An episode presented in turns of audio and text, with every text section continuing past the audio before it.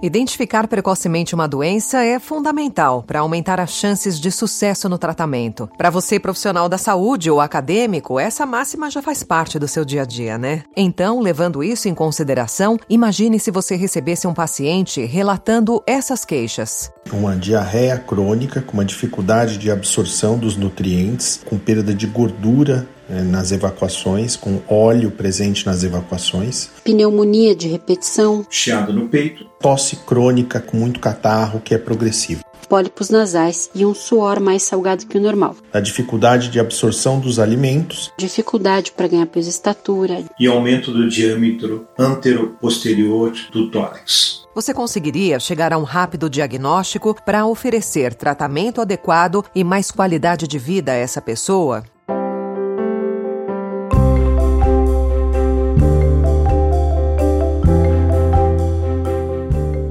Seja bem-vindo, seja bem-vinda ao Conexão Fibrose Cística. Esse podcast faz parte do programa de educação em pesquisa do Instituto Unidos pela Vida, que desenvolve projetos que levam informações sobre a doença a profissionais e estudantes da área da saúde.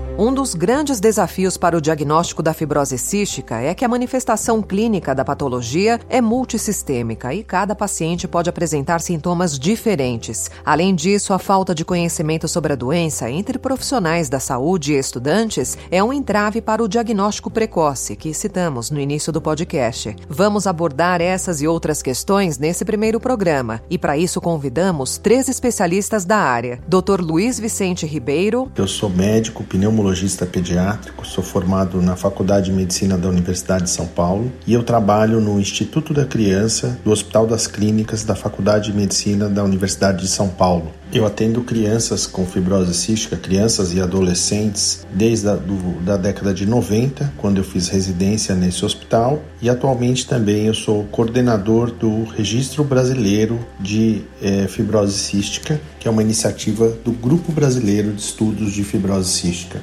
Convidamos também o Dr. Roberto Ludwig Neto. Sou coordenador do Departamento de Pneumologia da Sociedade Catarinense de Pediatria e atual presidente do Grupo Brasileiro de Estudos de Fibrose Cística. E Verônica Stasiak Bernakzuk, fundadora e diretora executiva do Instituto Unidos pela Vida. Eu tenho 34 anos, fui diagnosticada aos 23 anos com fibrose cística e fundei o Unidos pela Vida, que é o Instituto Brasileiro de Atenção à Fibrose Cística, onde hoje eu ocupo a posição de diretora executiva.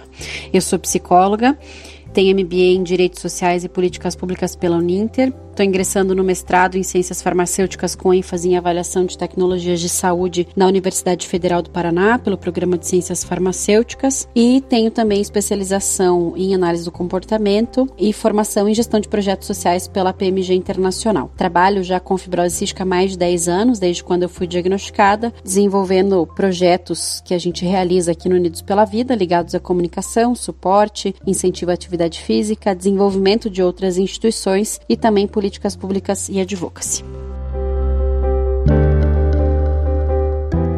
O Unidos pela Vida é uma organização social sem fins lucrativos que desenvolve diversos projetos nacionalmente com o objetivo de melhorar a qualidade de vida de pessoas com fibrose cística e seus familiares. Então esperamos que ao final desse podcast possamos ampliar o seu conhecimento para que a gente consiga, juntos, contribuir com o tão importante diagnóstico precoce e o tratamento correto da doença.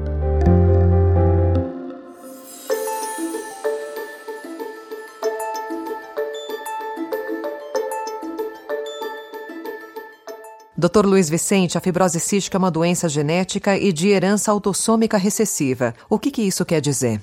Isso quer dizer que os pais são portadores de alterações nos seus genes, são só portadores, e quando ambos transmitem os genes com as variantes alteradas no gene CFTR, que é o nome do gene uh, da fibrose cística, essa criança que recebe duas cópias alteradas vai manifestar a doença. Esse gene CFTR codifica uma proteína de mesmo nome e essa proteína está envolvida no transporte de água e alguns sais em vários órgãos do corpo na superfície é, das células, de tal forma que quando ela não está funcionando, essa proteína, nós temos secreções mais viscosas, espessas e aumento dos níveis de cloreto no suor, de sal no suor. O suor fica salgado. As crianças com fibrose cística, por conta dessas secreções mais espessas e viscosas, vão ter manifestações em vários órgãos, mas os principais órgãos afetados são os pulmões e o trato gastrointestinal. Nos pulmões, como eu disse, as secreções são mais viscosas e espessas, e os indivíduos têm uma susceptibilidade maior a infecções respiratórias. Essas infecções acontecem de forma repetida e vão se cronificando, e elas acabam lesando, portanto, a estrutura pulmonar ao longo do tempo.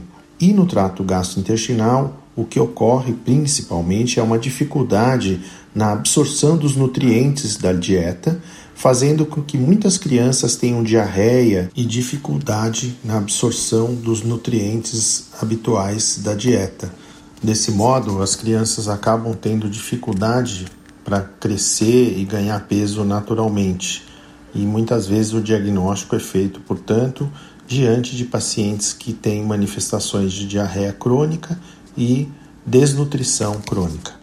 Então, Verônica, esse defeito na condução da proteína CFTR, explicado pelo Dr. Luiz Vicente, faz com que toda a secreção do organismo de quem tem a doença seja mais grossa que o normal e por isso é mais difícil dela ser eliminada. E é por isso também que ela é conhecida como mucoviscidose, ou seja, doença do muco mais espesso, doença do muco mais viscoso. Então, muco de secreção, vícido de viscoso e ose de doença. Então, doença do muco mais espesso. É também conhecida como doença do beijo salgado, porque a gente sente um sabor mais salgado na pele de quem tem a doença, porque o seu suor tem uma concentração maior de sal. E justamente por conta desse defeito na condução dessa proteína é que os sintomas que a fibrose cística causa no organismo são pneumonia de repetição, tosse crônica, dificuldade para ganhar peso e estatura, diarreia, pólipos nasais e um suor mais salgado que o normal, que também origina um outro nome da doença, chamada de doença do beijo salgado. E doutor Ludwig, para a gente ter uma ideia, qual é a incidência média da fibrose cística no Brasil?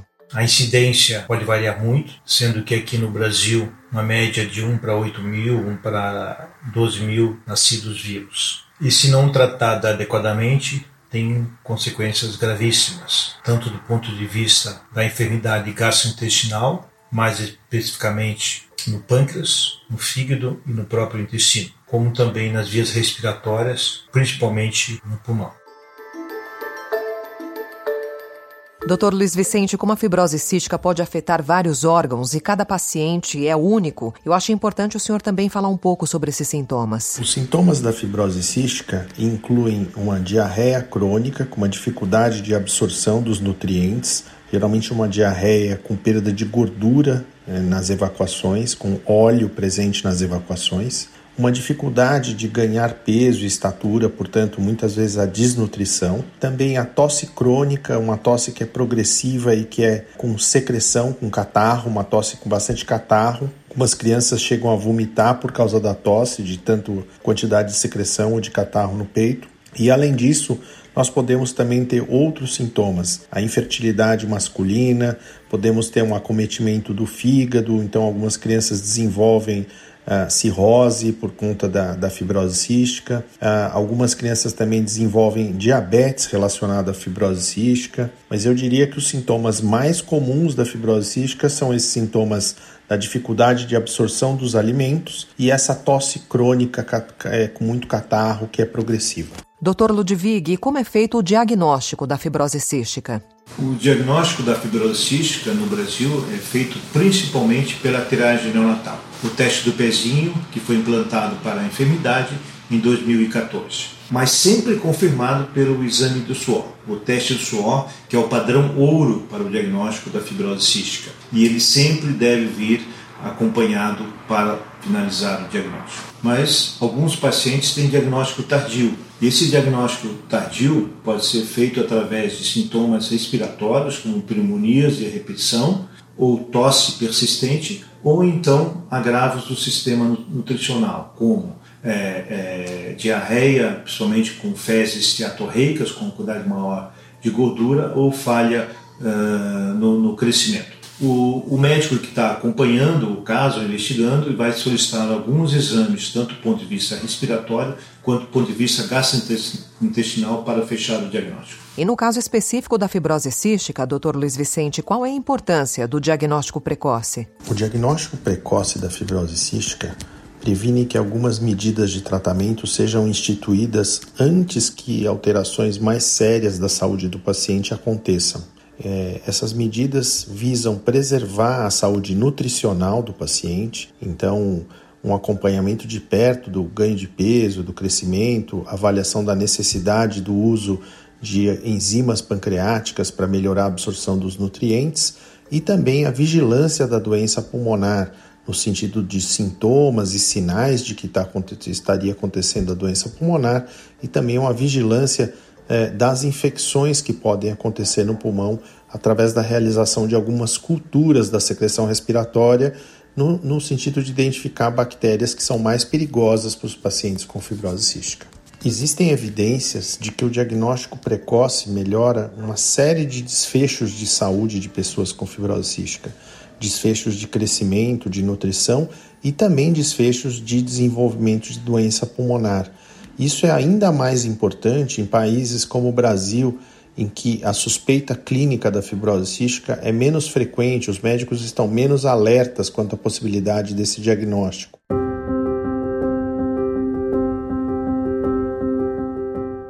O primeiro contato da Verônica com a fibrose cística aconteceu quando ela foi diagnosticada com a doença, em 2009. Antes disso, ela nunca tinha ouvido falar sobre o tema. Verônica tinha 23 anos e o diagnóstico tardio significou uma infância e uma adolescência repletas de problemas de saúde, inúmeras pneumonias por ano, a retirada de dois pedaços do pulmão direito, dezenas de internações e períodos na UTI. E mesmo com a saúde confiada, muitos médicos e pneumologistas antes do diagnóstico, todas essas situações nunca foram relacionadas à fibrose cística. Foi depois de uma nova internação de quase dois meses para tratar uma grave pneumonia e depois uma pancreatite que necrosou uma parte do pâncreas que houve a suspeita e o teste do suor confirmou o diagnóstico. Eu fui diagnosticada com fibrose cística aos 23 anos de idade, já num estágio bastante avançado, considerando que eu tinha uma média de quatro pneumonias por ano desde pequena. Sempre tive muitas complicações respiratórias, precisei tirar duas partes do pulmão direito antes de receber o diagnóstico, que se deu após o internamento de quase dois meses para tratar mais uma pneumonia bastante grave é, e depois ainda uma pancreatite que necrosou uma parte do pâncreas. Então foram 23 anos, mais de 23 anos, sofrendo realmente pela falta do diagnóstico precoce e do tratamento adequado. E pelo fato de eu ser psicóloga e já trabalhar com projetos na época, eu tive um sonho onde eu comecei um projeto para quem tinha problema respiratório e aí com o diagnóstico eu comecei a entender a partir de muito estudo que tudo que eu tinha era decorrente dessa falta de diagnóstico correto. E eu comecei a pensar em quantas Verônicas estavam nessa mesma situação do que eu e poderiam ter a mesma doença e os mesmos sofrimentos que eu tinha pela falta do diagnóstico. E assim nasceu Unidos pela Vida, que em 2021 vai completar 10 anos de existência e que realmente tem o propósito de melhorar tanto o conhecimento sobre a patologia no Brasil, a capacitação dos profissionais,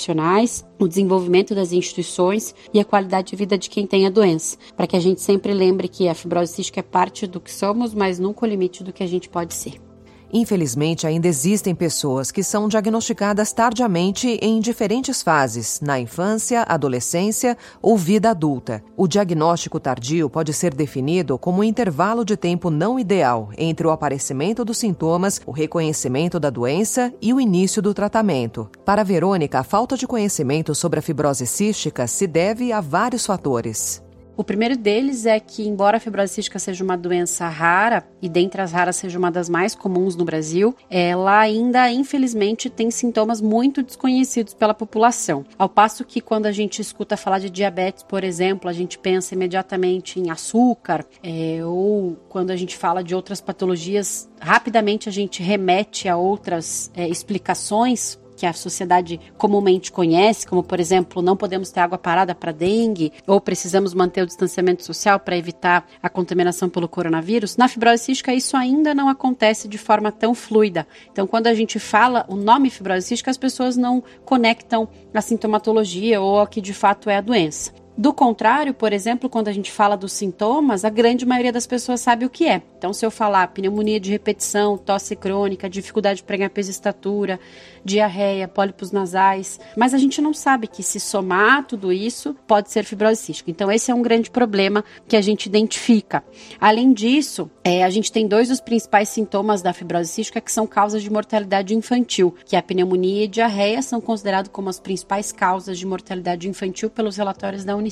Então, infelizmente, existem várias crianças que vão a óbito sem antes terem recebido o diagnóstico para fibrose cística. É claro que sabemos que pneumonia e diarreia são patologias graves e que por si só podem é, progredir de maneira muito complicada, mas também precisa ser considerado fibrose cística no momento em que isso se repita, né? É, além disso, é pouco discutido nas universidades o que é a fibrose cística dentre as doenças raras. No Unidos pela Vida já fizemos uma pesquisa com profissionais que atuam com fibrose cística e ouvimos que de fato eles foram ter conhecimento sobre a doença e atuar com a patologia somente nas suas residências. E obviamente também o diagnóstico tardio, por exemplo, o Programa Nacional de Triagem Neonatal iniciou no país com a fase que verifica a fibrose cística no teste do pezinho somente em 2001. Então, crianças que nasceram antes de 2001, que fizeram o teste do pezinho pelo SUS, que não fizeram o ampliado muito provavelmente não identificaram a fibrose cística. E por conta disso, a gente sabe que tem vários estados que foram habilitados muito depois de 2001 e que ao mesmo tempo ainda seguem com problemas no teste do pezinho, na execução desse teste. Então, certamente são fatos de se pensar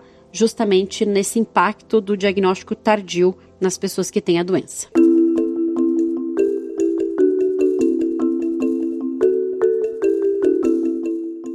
Doutor Ludwig, o que chama atenção é que a fibrose cística ela é uma doença genética rara, como vocês explicaram. Só que ainda assim, ela é a mais comum das doenças raras. O senhor acredita que falta uma atenção especial para a patologia aqui no Brasil?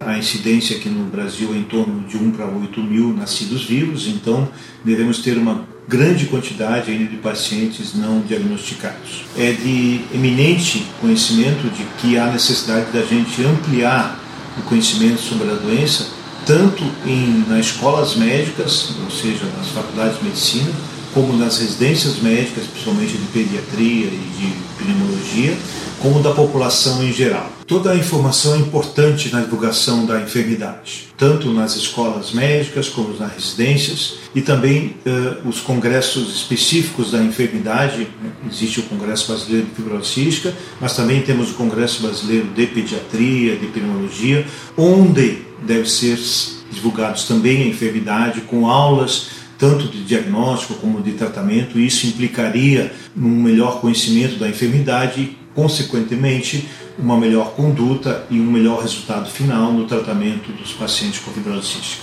E sobre essa ampliação do conhecimento sobre a fibrose cística entre estudantes e profissionais da saúde, qual seria o impacto na vida dos pacientes e familiares, Dr. Luiz Vicente?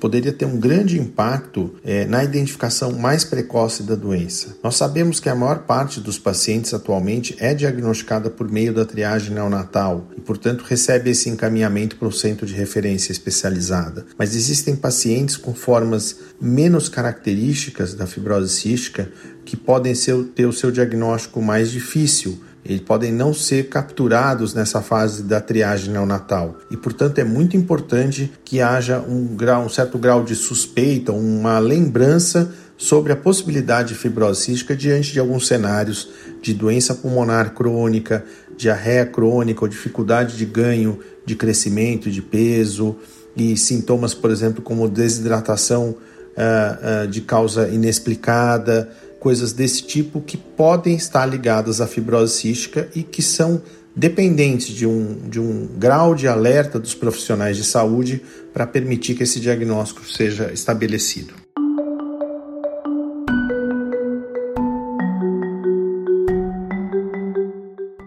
Brasil, existem os chamados Centros de Referência para o atendimento a pacientes com fibrose cística. Eles são geralmente vinculados a hospitais públicos e contam com atendimento de profissionais especializados. Alguns oferecem atendimento multiprofissional, como serviços de pneumologia, gastroenterologia, nutrição, endocrinologia, fisioterapia, enfermagem, psicologia e assistência social, visando a oferta de atendimento integral de qualidade ao paciente. Dr. Luiz Vicente, quais são os desafios enfrentados implementados nos centros de referência em casos de diagnóstico tardio. Os centros de referência enfrentam realmente alguns desafios em casos de diagnóstico tardio. O primeiro deles refere-se a um teste diagnóstico para fibrose cística, que é o teste do, do, do suor. Esse teste do suor tem um reembolso pelo SUS que é de um valor muito abaixo do custo real desse teste. Isso tem feito com que diversos hospitais tenham limitação no acesso ao teste do suor,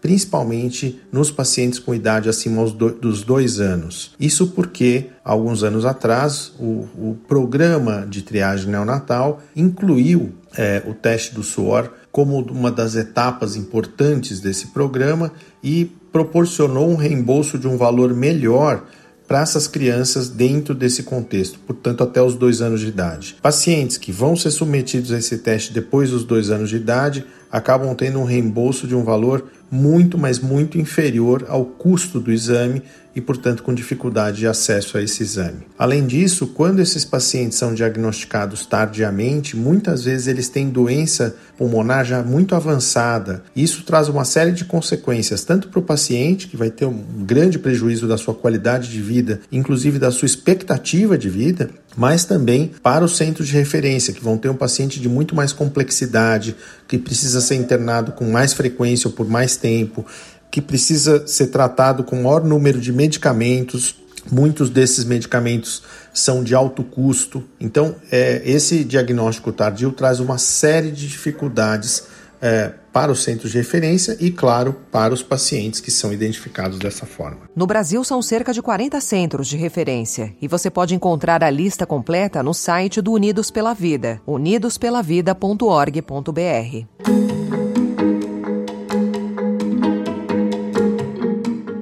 Verônica, como você disse, no Unidos pela Vida, vocês já identificaram esses e outros fatores que podem contribuir para o diagnóstico tardio da doença e procuram atuar pela grande maioria deles. Vocês, inclusive, se reposicionaram como Instituto Brasileiro de Atenção à Fibrose Cística, por entender que existem vários aspectos e várias questões no país que precisam ser avaliados com atenção para diminuir esse diagnóstico tardio. Então, gostaria que você falasse um pouco mais sobre os trabalhos desenvolvidos pelo Unidos pela Vida.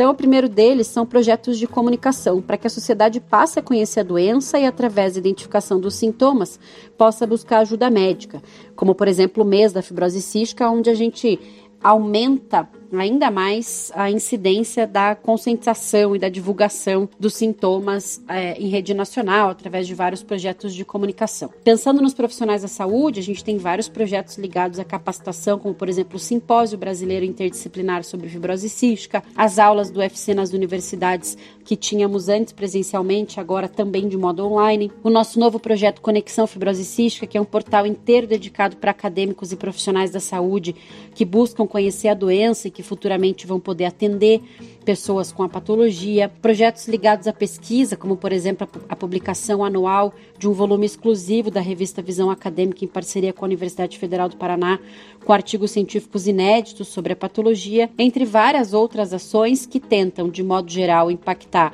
a sociedade que ainda não conhece a doença, os profissionais e acadêmicos que já atuam ou um dia poderão atuar com a patologia e também todas as pessoas que já convivem com a doença para que conheçam seus direitos, tratamento, novidades novidades, informações sobre a patologia no Brasil e no mundo, depoimentos de outras pessoas que também têm a doença. Então, nosso portfólio de projetos e atuação é bastante amplo, pensando justamente nessa gama de ações que precisam ser feitas para a gente minimizar o diagnóstico tardio. Nós já tivemos situações onde, por exemplo, ao assistir um vídeo de uma campanha, uma família buscou ajuda por conta da identificação dos sintomas na filha e pôde ser diagnosticada e hoje é tratada adequadamente.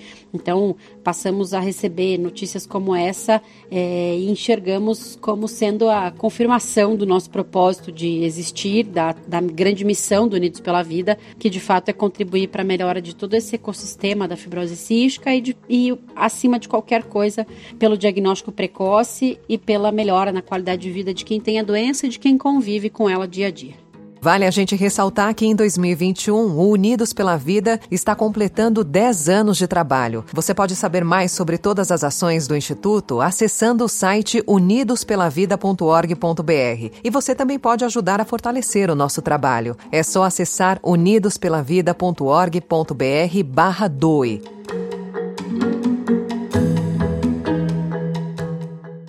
Esse podcast é uma realização do Instituto Unidos pela Vida com patrocínio da Onron. A apresentação e a edição foram minhas, Alessandra Romano, com finalização de Felipe Caldo. Muito obrigada aos doutores Luiz Vicente Ribeiro e Norberto Ludwig Neto. E o nosso agradecimento especial a você que nos acompanhou até aqui. Até o nosso próximo episódio.